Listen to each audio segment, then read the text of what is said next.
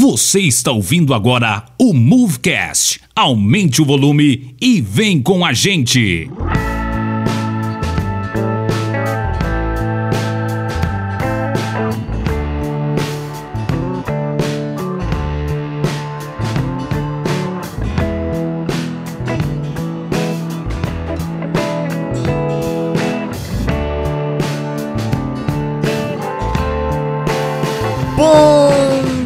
boa tarde, boa noite. Eu sou o Kennedy e se tratando de experiência no espírito tem gente que não passa nem dos três meses. Meu Deus, cara. o meu nome é Davi e parafrase- parafraseando Martim Lutero, somente a experiência faz o teólogo. Boa. O meu nome é Lucas e reteté não é definição de experiência no espírito. Meu nome é Gutierrez Siqueira e pentecostal que faz muito barulho não necessariamente é avivado, lata vazia também faz muito barulho. Eita. Eita, top.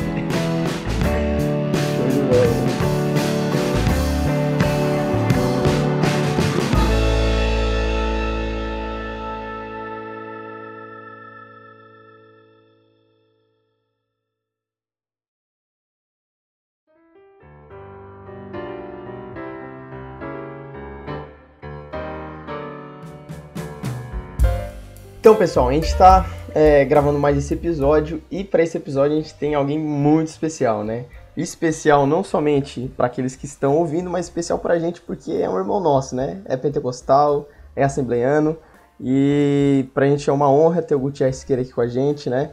É uma honra ter é, você aqui com a gente, né? A gente queria poder te agradecer de antemão aqui, falando já no nome do pessoal. E para quem não conhece o Gutierrez Siqueira, porque eu acho muito difícil alguém não conhecer o Gutierrez Siqueira, mas o Gutierrez Siqueira ele vai se apresentar um pouco pra gente aí, mas eu queria falar um pouco sobre os livros dele, né?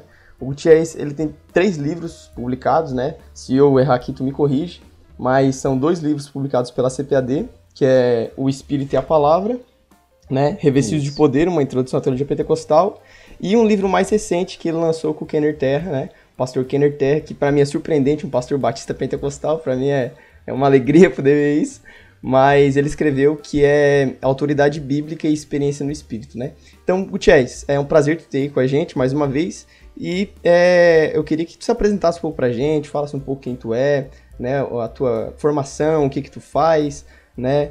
É, fala um pouco aí pra, pra gente aí, pro pessoal que tá escutando aí, quem é, quem é Gutierrez, hein?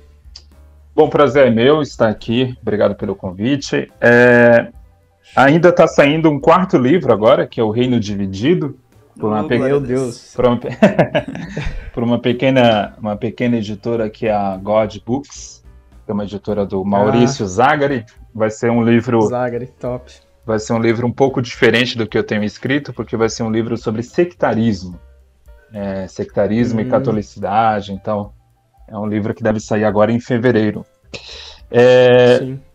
Eu não comecei primeiramente com livros, eu comecei com um blog em 2007, que era o blog Teologia Pentecostal. É, graças a Deus foi um blog que teve bastante repercussão.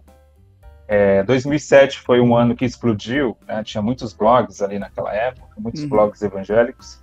E o meu foi um blog pioneiro nessa questão mais de teologia pentecostal. Não havia nada ainda trabalhando esse tema na época. E eu era muito jovem, eu tinha 18 anos, é, na época que eu montei, estava no primeiro ano da faculdade de jornalismo. E, e, e foi interessante porque foi um meio que eu usei para aprimorar a escrita. Eu queria, esse era o objetivo é, primeiro ali do, do blog, mas acabou se tornando também um, um canal aí de divulgação de teologia pentecostal. Alguns nomes pentecostais que hoje já são badalados aqui no Brasil foram primeiramente mencionados lá no blog, né? Como é o caso do Craig Kinner, como é o caso do Amos Young. É, então foram nomes que, de alguma forma, o meu blog ajudou a, a projetar aqui no Brasil. o nome, né? Já eram nomes consolidados nos Estados Unidos e tal, Uhum. mas aqui eram grandes desconhecidos, né? E graças a Deus que o blog permitiu que muita gente tivesse acesso. E as editoras depois começaram a, a se interessar por esses nomes também. E, e aí eu comecei. O primeiro livro Revestido de Poder, em 2018, é um livro que é reflexo do blog. É um livro de Uhum. introdutório à teologia pentecostal. Foi um convite diretamente da CPAD, não fui eu que ofereci nada disso, eles que, que, Sim. que lançaram o convite. Eu, é claro, aceitei com muito prazer, foi uma honra muito grande. E aí, em 2019, saiu O Espírito e a Palavra, que é sobre hermenêutica pentecostal. E agora, em 2020, é, em novembro, saiu Autoridade Bíblica, como você mencionou, com o Kenneth Terra, que é um pastor batista, mas já foi assembleano, né? E manteve aí a, uhum. a chama pentecostal. É, aí, outro ponto também, inédito nisso, porque a Thomas Nelson, esse livro foi o primeiro livro de teologia pentecostal lançado pela Thomas Nelson. Sério? É, ela já tinha lançado já tinha lançado autores carismáticos, né? Mais coisas devocionais e tal. Mas nessa linha, porque ela vem tomando nos últimos anos uma linha mais teológica, é, nessa linha teológica foi o primeiro livro. Mas é o primeiro aí de muitos, porque já vai sair um agora, que é o do James Smith, o Pensando em Línguas, né? uhum. né? Então a Thomas Nelson Sim. tem interesse em investir nessa área, graças a Deus por isso. E é isso, a gente está aí militando. Eu sou da Assembleia de Deus Ministério do Belém, em São Paulo, capital. É, congrego na, no setor de Pinheiros. E lá na igreja eu sou um cara ligado ao ensino, né? Eu dou aula na escola dominical, de vez em quando prego, mas eu sou um professor ali que fico circulando algumas salas das senhoras, dos senhores, dos obreiros, e, e é um prazer que eu, que eu tenho, que é ensinar. Bem, Gutierrez, eu percebo, é, tanto no, no, seu discurso, assistindo algumas das suas ministrações no YouTube, como é, nos títulos né, dos seus livros, eu particularmente é, não tive contato com, com, com, eles ainda, pretendo comprá-los, até por, é, infelizmente, conheci-lo há pouco tempo, mas é, já reconhecendo a, a grandiosidade é, da graça de Deus te capacitando no exercício do ministério. Então eu percebo uma ênfase muito grande é, na ideia da ação é, do Espírito Santo e também no pentecostalismo, né, por assim dizer.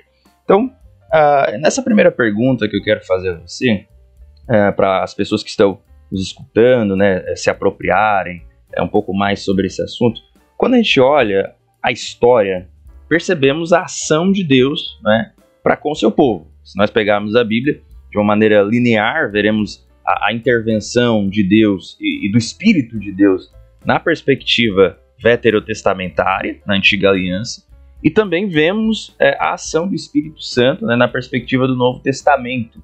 E aí a pergunta que eu lanço para você nesse momento é: qual é a diferença da experiência do Espírito na perspectiva veterotestamentária, ou seja, na perspectiva do Antigo Testamento, e na perspectiva neotestamentária, ou seja, do Novo Testamento. Existe alguma diferença?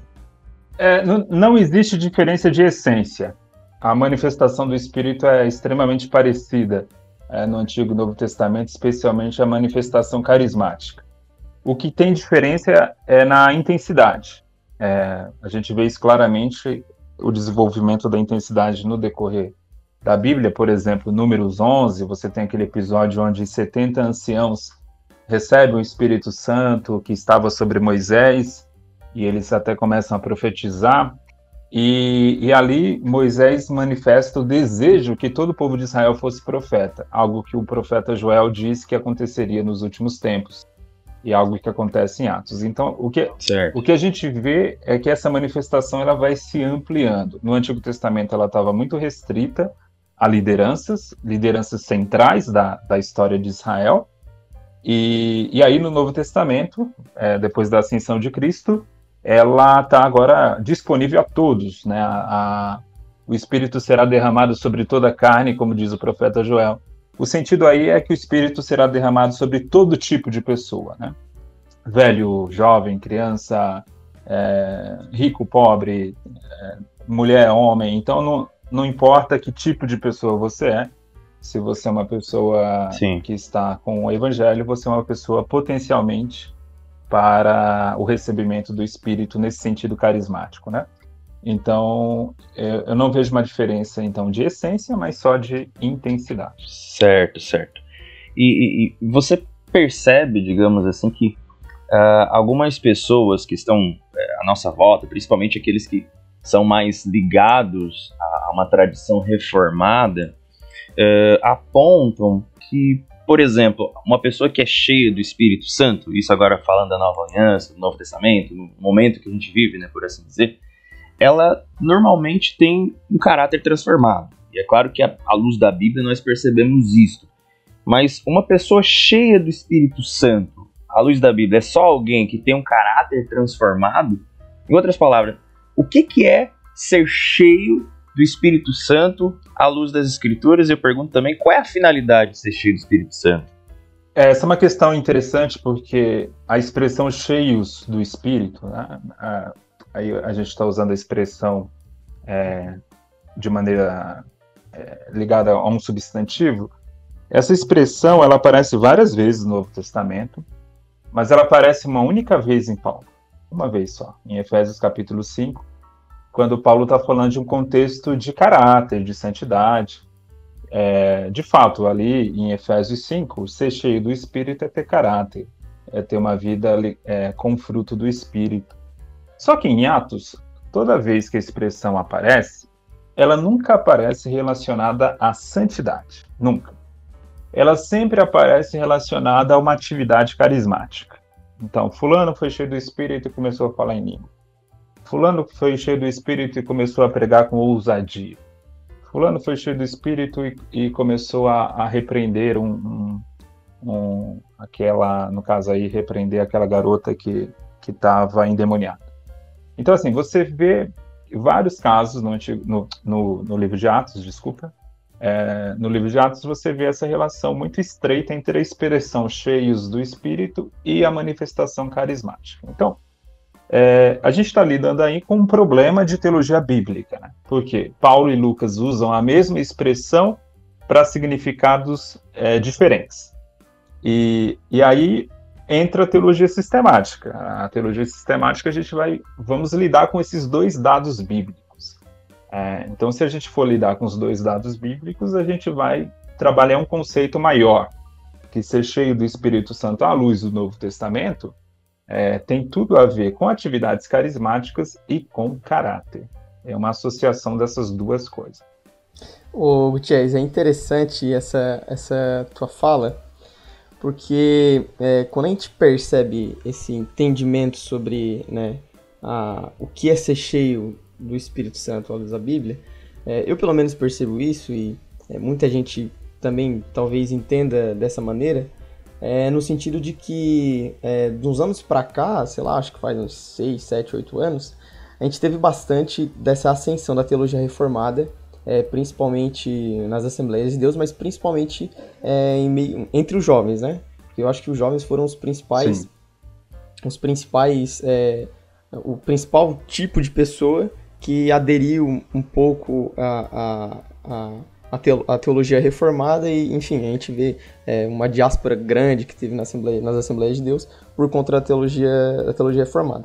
Porque no meu entendimento, né, como tu disse no começo, que tu, é, desde os oito anos, tem interesse pela teologia pentecostal e tem até hoje publicado livros sobre teologia pentecostal, falando sobre o pentecostalismo, hermenêutico pentecostal e tudo mais, mas é, no teu contato, é, mesmo quando jovem ali, 18 anos, tu já teve, tu já se identificou com a teologia pentecostal e já se aprofundou na teologia pentecostal, né? Então, é, muito do que a gente vê hoje, por exemplo, é, de pessoas que eram é, pentecostais e saíram e foram para igrejas tradicionais é, por conta da teologia reformada, porque também não tiveram essa, é, esse entendimento no começo do que era o pentecostalismo e também não, não conseguiram se identificar por conta disso, né? Por exemplo, no começo da minha fé, é, com certeza eu não era pentecostal e tudo mais. Depois, é, quando começou a surgir a teologia pentecostal, a teologia reformada, na verdade, aqui no Brasil, né? Porque no Brasil sempre chega depois as coisas, né? Mas, né? Teve aquele interesse e tudo mais, mas graças a Deus eu não, eu não aderi a nada. Só porque é, eu percebo que tem muitos conceitos equivocados sobre o pentecostalismo e eu acho que por conta desses conceitos equivocados sobre pentecostalismo, muitas pessoas deixaram o pentecostalismo e não conseguiram se identificar com ele. Então, se tu puder falar um pouco pra gente é, e explicar um pouco aqui pra gente, para aqueles que estão ouvindo, é, o que é o pentecostalismo de fato, né? O que o pentecostalismo crê, o que, o que é mito, o que não é mito, porque é, tem muitas pessoas que enxergam o pentecostalismo dessa maneira, né, como antibíblico e tudo mais, por conta de, de estereótipo, né, que a gente vê esses estereótipos tudo mais em relação ao pentecostalismo, que na verdade nem é pentecostalismo, né? Mas tu puder explicar pra gente o que é o pentecostalismo de maneira histórica e bíblica, eu acho que seria uma, seria uma maneira muito boa de, de convencer, convencer corações aí. Pois é, o pentecostalismo não é algo muito complexo, é, é nada mais é do que um cristianismo mais carismático, algo que sempre existiu na história, sempre. Uhum. É, só que o pentecostalismo conseguiu sobreviver, diferente de outros movimentos carismáticos na história. Conseguiu sobreviver porque foi um movimento que, desde o início, se apegou à Bíblia. E isso foi importante para a sobrevivência do pentecostalismo outros movimentos carismáticos na história se, se fo, é, focaram mais na figura do profeta, na figura do líder carismático. E assim que esse líder morria, o movimento também morria com ele, né? E no pentecostalismo, graças a Deus, isso não aconteceu. É, mas, basicamente, o que, que é um pentecostal? Pentecostal é um cristão que, que vai dar uma ênfase maior do que outros cristãos em relação aos dons espirituais, ou seja, toda a realidade dos dons espirituais estão disponíveis para hoje, e também é, acredita no batismo no Espírito Santo. Né? O batismo no Espírito Santo é, passa, a ser entendi, passa a ser entendido como um revestimento de poder, como uma uhum. capacitação especial para o serviço cristão, especialmente para a evangelização.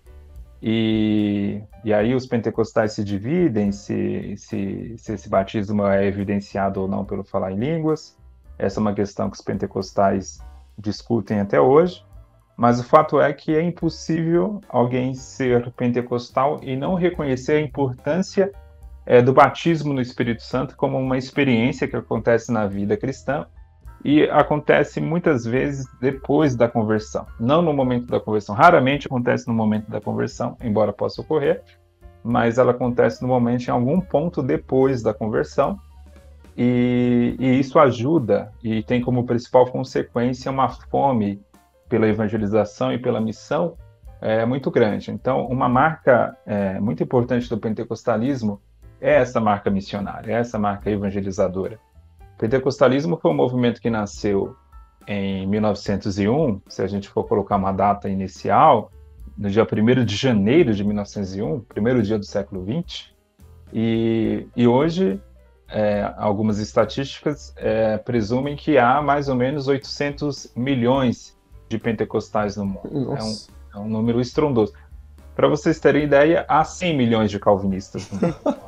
Mas calvinista está o calvinismo está aí há 500 Sim. anos, né?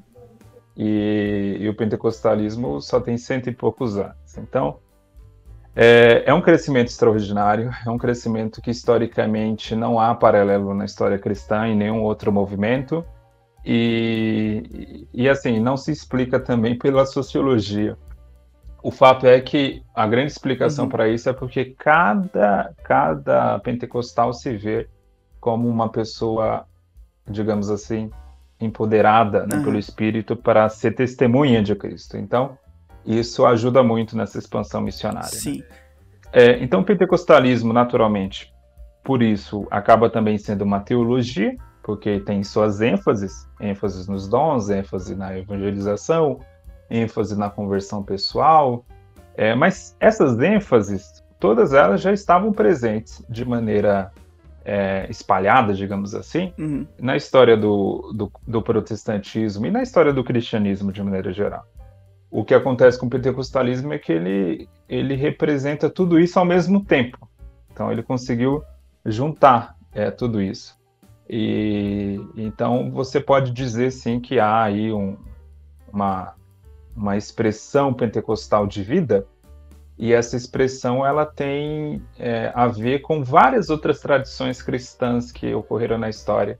Eu costumo dizer que o pentecostalismo é, é, é como se você pegasse o pietismo, o puritanismo, o metodismo, uhum. É, pegasse o movimento da santidade, pegasse o pessoal ali, os, os grandes avivamentos americanos, é, o, o, pessoal do segundo, especialmente o segundo grande avivamento, é, pegasse tudo isso e misturasse e colocasse em um, em um copo só.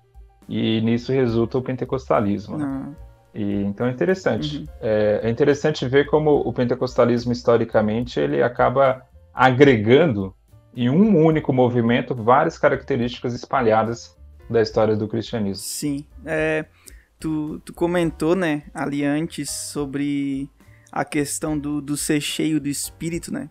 É, uma coisa que, que eu acho que é legal de, de pontuar é, é que ser cheio do Espírito Santo não é a mesma coisa que ter o Espírito Santo. Né? Isso. Né? Eu, é, é, duas coisas Isso. diferentes. Porque quando, quando Paulo escreve aos Efésios, ele vai dizer que é, eles haviam sido selados com o Espírito da promessa. Mas daí eu, eu vi, tava estudando um pouco e eu vi a, a questão do, do ser cheio, tu até falou sobre a questão de, de ser uma atividade, né? Eles foram cheios do Espírito Santo e falaram em línguas. É, essa, essa questão, acho que a gente podia entender até o, o ser cheio do Espírito Santo quando ele diz algo relacionado ao ser controlado pelo Espírito Santo, né? Deixar que o, que o Espírito Santo guie as suas atitudes, é, é, faça com que tu tenha as reações e as palavras para falar para as pessoas, todas guiadas pelo Espírito Santo. Então, tu ter o Espírito Santo, beleza, tu é um, um, ser humano que, que foi selado com o Espírito Santo. Agora, tu ser cheio é tu ter a tua vida voltada ao Espírito Santo, né? A tua vida guiada pelo Espírito Santo. É, e daí a gente chega na questão é, que tu acabou de comentar do, do pentecostal, né? É, que, que muitos é, acabam vinculando né, o, o, pentecostalismo à questão de que, ah, se tu é o, o pentecostal, até a brincadeira que tu fez no, no início ali, né? É, tem, tem que ser do reteté, tem que ser o, falar em línguas, tudo mais, né? E a gente sabe que o, o, pra ti ser pentecostal é, não, é, não precisa ter uma evidência assim de que tu acredita que a principal evidência do, do batismo no Espírito Santo seria o falar em línguas, né? E daí a gente chega na questão da, do, do falar em línguas, né? Que tu até comentou ali, que é, foram cheios do Espírito Santo e falaram em línguas. E daí a gente queria saber de ti é, a respeito dessa, dessa questão justamente da, da língua, né? Do, do falar em línguas. É, é, são, são duas coisas que eu nunca sei como é que é o jeito certo de falar. Talvez tu até consiga me, me solucionar essa dúvida, que eu já vi várias pessoas falando de um jeito e outras falando de outro. Eu vou falar do, do jeito que eu acho que é aqui. É, o que, que seria a glossolalia e também a xenolalia? É, qual, qual é a diferença entre as duas? E também já me corrige se eu falei errado, por favor. é, é, então depende, né, da forma como se a gente está fazendo trans, transliteração com acento ou sem acento. Por isso tem essas duas pronúncias.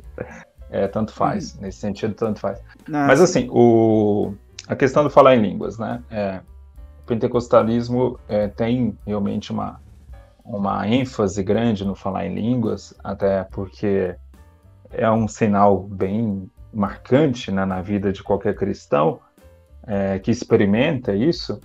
É, e a gente vê que não é algo novo. Em Corinto também o falar em línguas era mais marcante do que qualquer outro dom, ao ponto que Paulo tem que corrigir eles e chamar a atenção que existiam outros dons ainda mais edificantes, como era o caso da profecia.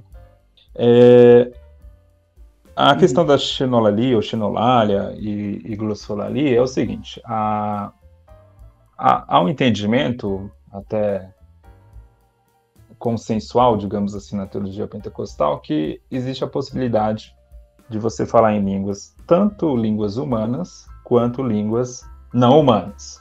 Então essa seria a diferença. A xenolalia é, é justamente essa fala humana. É uma fala que eu não, não aprendi, eu não sei, mas o Espírito me deu a capacidade de falar o chinês, no caso o mandarim, o japonês, o inglês, etc. Uma língua que eu não sei falar, e que o Espírito me capacita a falar em algum momento. E outra coisa seria ah, as chamadas línguas estranhas, que é uma expressão que não é bíblica, ela não está na Bíblia, essa expressão línguas estranhas. É uma expressão que ela aparece na Almeida Revista Corrigida de 1969 e que pegou, pegou no imaginário evangélico, mas ela não é uma tradução é, do grego. No grego só há a expressão línguas e não línguas estranhas, né? Ou a expressão ou a expressão uhum. outras línguas. É, mas aí também existe essa, essa, possibilidade de ser talvez uma língua angelical, uma língua não humana. é, o porquê disso. O próprio apóstolo Paulo fala que, é, ainda que eu falasse na língua dos anjos né, e não tivesse amor, é, é, bom lembrar que no contexto judaico do primeiro século havia um debate naquela época qual seria a língua do céu. E alguns teólogos judeus, alguns rabinos, defendiam que a língua do céu era o hebraico, e outros diziam que era uma língua angelical, que não era o hebraico, era uma língua desconhecida da terra. E esse debate era muito intenso ali naquela época, né? Ah, na época do primeiro século. E Paulo ele pega uma expressão de parte desse debate e usa no contexto da, da glossolalia. Então, para Paulo, existia sim a possibilidade que o falar em línguas fosse uma língua não humana. É, então, assim, às vezes eu vejo o pessoal, especialmente reformado, dizer na Bíblia falar em línguas é sempre uma língua humana. É, ainda que seja uhum. um milagre, mas é uma língua humana. Não, não é bem assim. De fato, em Lucas, é, em Atos capítulo 2, isso é claro. Isso a gente não pode negar. Mas em 1 Coríntios 14, há vários sinais ali no texto que, que a língua ali que Paulo esperava não era uma língua humana. É, por exemplo, Paulo ele apela muito à interpretação sobrenatural das línguas ele diz o seguinte, que a gente que ora em línguas deve também orar para que o Espírito interprete, tá? por meio do dom de interpretação de línguas.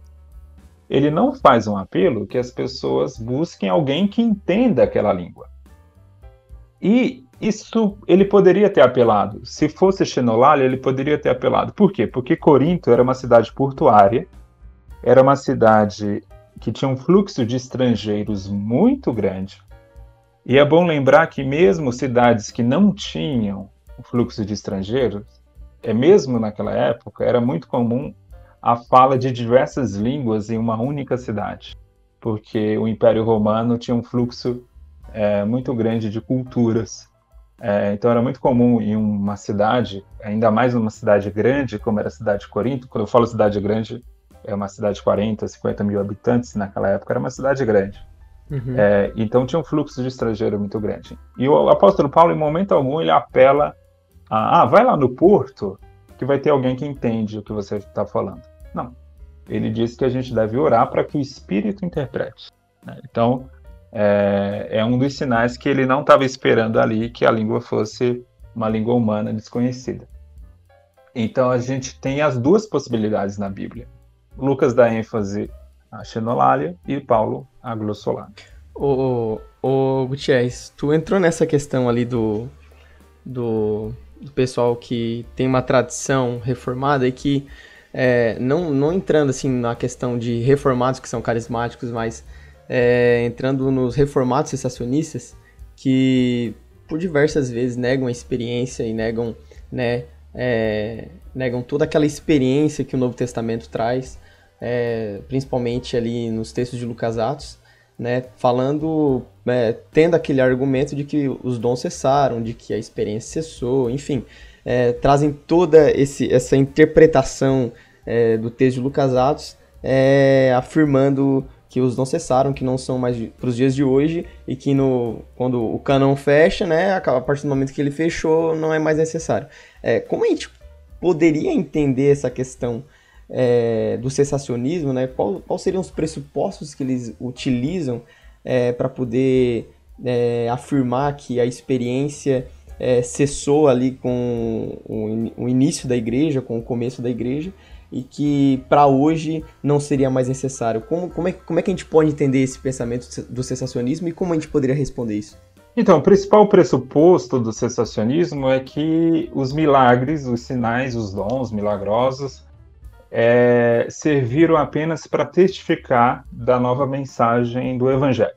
Então você tem uma intensidade de milagres ali em Atos, porque era o início da pregação apostólica, então Deus precisava é, testificar essa mensagem por meio de milagres. É algo que na história bíblica acontece com alguma frequência. Bom, isso é fato, isso de fato existe.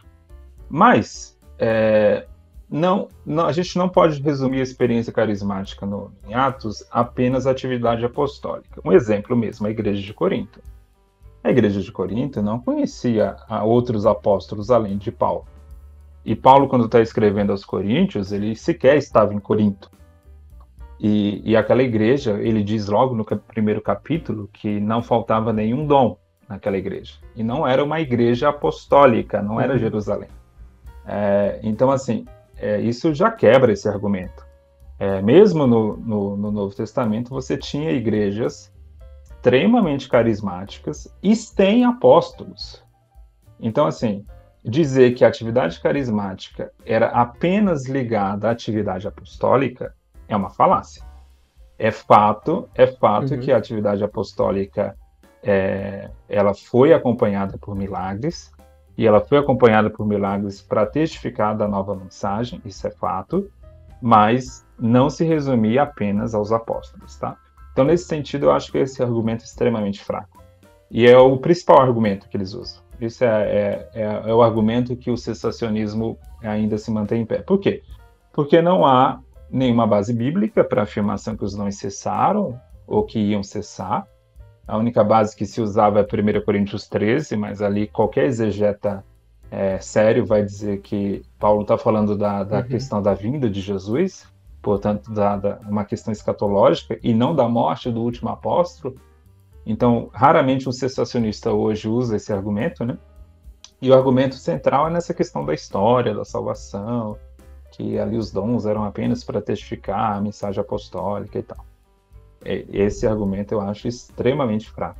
Sim. E é o argumento mais forte que eles têm.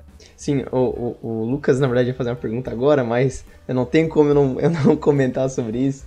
É, essa questão do sensacionismo ela é muito interessante.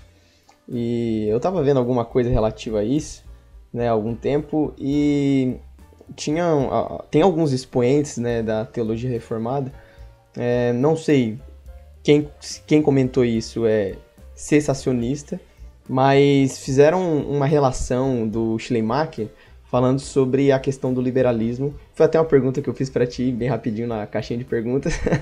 é, que eles fazem essa relação né, do, do, liberalismo com o pentecostalismo, falando que o Schleiermacher, além de, de ser o pai do liberalismo, ele também foi o pai do pentecostalismo, né? Não sei de onde tiraram isso, mas é, o, o, liberalismo ele, ele, ele trouxe bastante esse, esse, essa influência para o meio reformado, né? Por isso que a gente vê, por exemplo, é, grandes é, teólogos reformados que não conseguem ver a experiência no espírito, não conseguem reconhecer né, os dons para hoje ou a experiência para hoje, também muito é por conta dessa, dessa influência liberal, né? Pois é, é uma viagem na maionese isso, né? É, só porque a teologia é, liberal alemã usava a expressão experiência, logo é, ela é origem do pentecostalismo. Isso é uma, uma loucura uhum. total. É, até porque o sentido de experiência ali é, era um sentido muito parecido com a ideia de experiência é, científica, tá? É experiência como como modo de conhecimento, ou seja, experiência é um canal de conhecimento, né? É, não tem a ver com experiência mística, não tem a ver com experiência com espírito, uhum. né? Então, é, até porque isso não fazia parte da teologia liberal, ela é uma teologia apenas ética, uma teologia apenas política, ela não é uma teologia transcendental. Né? A essência do liberalismo é a negação da transcendência. Então, é, eles estão usando uma expressão com outro significado. É, seria a mesma coisa a gente estudar teologia, é, filosofia alemã e pegar o Hegel uhum. e o Hegel fala do espírito, espírito, espírito para lá, espírito para cá e diz, ah, o Hegel era pentecostal. o sentido de espírito ali é totalmente diferente. Ele não está falando do Espírito Santo e nem do espírito humano, sabe? Então, assim, esse tipo de coisa é, mostra ignorância, ignorância uhum. ou, ou ignorância sobre a teologia pentecostal ou ignorância sobre a teologia é, liberal ou uhum. sobre as duas.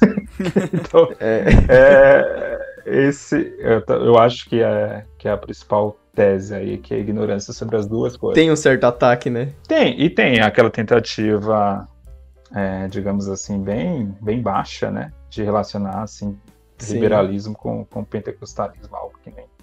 eu, eu, certamente, se você pegasse um liberal famoso aí, se ele tivesse ainda vivo, como o Bultmann, e falasse uma coisa dessa, ele ia Sim. rir pra caramba. Né? Ele assim, ou ele ia ficar muito ofendido, né? Tipo, ah, vocês é. estão me comparando com aqueles místicos malucos que ficam dizendo que recebem um espírito? Ah, ele ia, certamente ele ia ficar, ou ia ficar nervoso ou ia rir muito da situação. Então, assim, a gente não, é, não pode aceitar essa tese, porque ela é uma tese é, sem nenhuma poxa, sem nenhuma base. É, é maluquice total. Ô, Gutierrez, vou pegar um gancho da sua fala referente a, a, palavras que você usou, né? Místicos malucos em relação aos pentecostais, que infelizmente acabam sendo acusados de serem hereges por muitos é, teólogos, inclusive, por exemplo, teólogos renomados como John MacArthur. E a gente percebe sim que existe alguns exageros nas comunidades, né, na, na, na empiria do dia a dia, a gente percebe essas questões.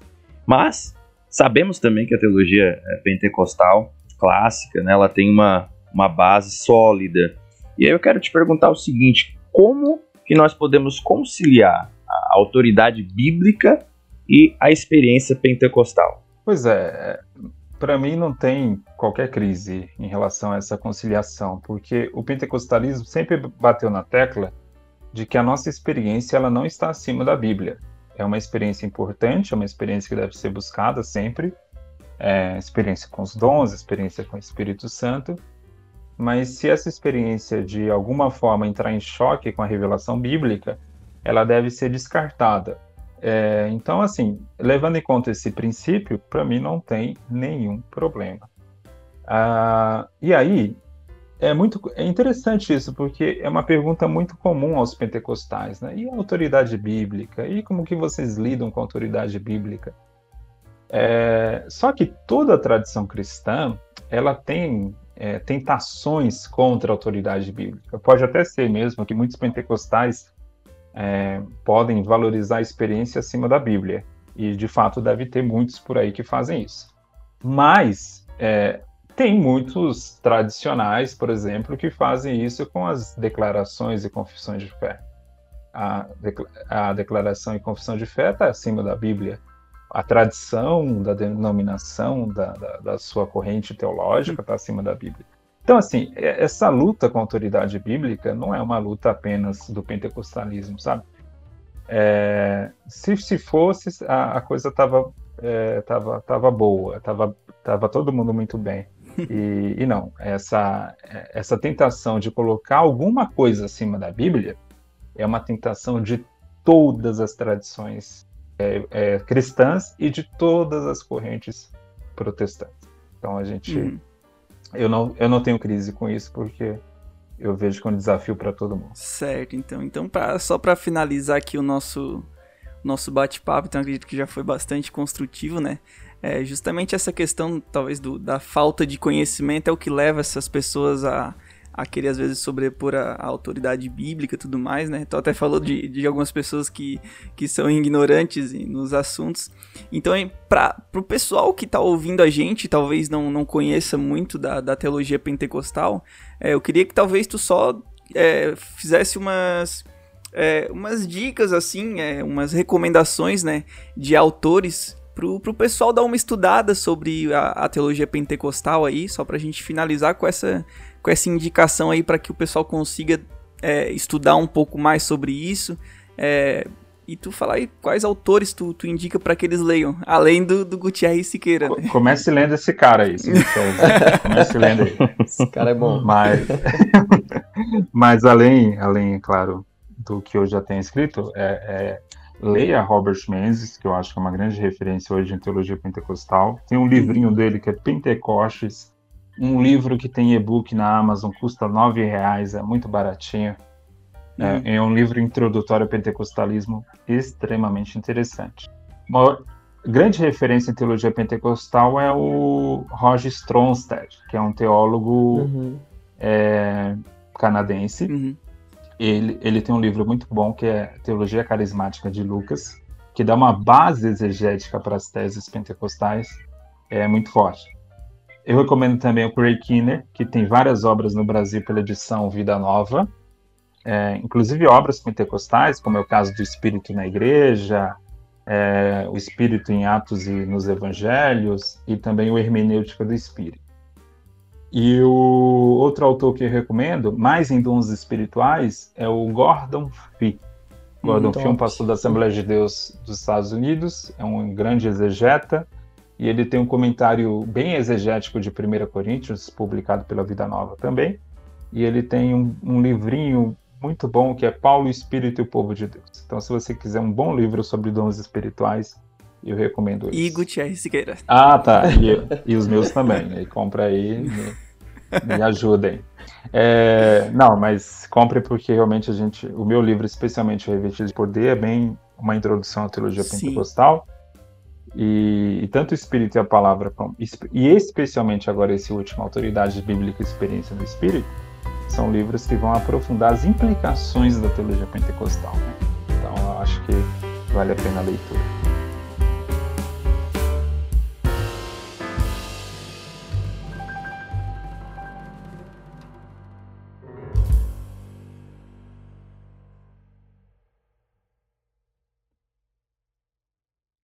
Bem, ouvimos é, o Gutierrez falar sobre o pentecostalismo, né, sobre a experiência do Espírito. É claro que, é, devido ao curto espaço de tempo, é impossível nós esgotarmos esse assunto.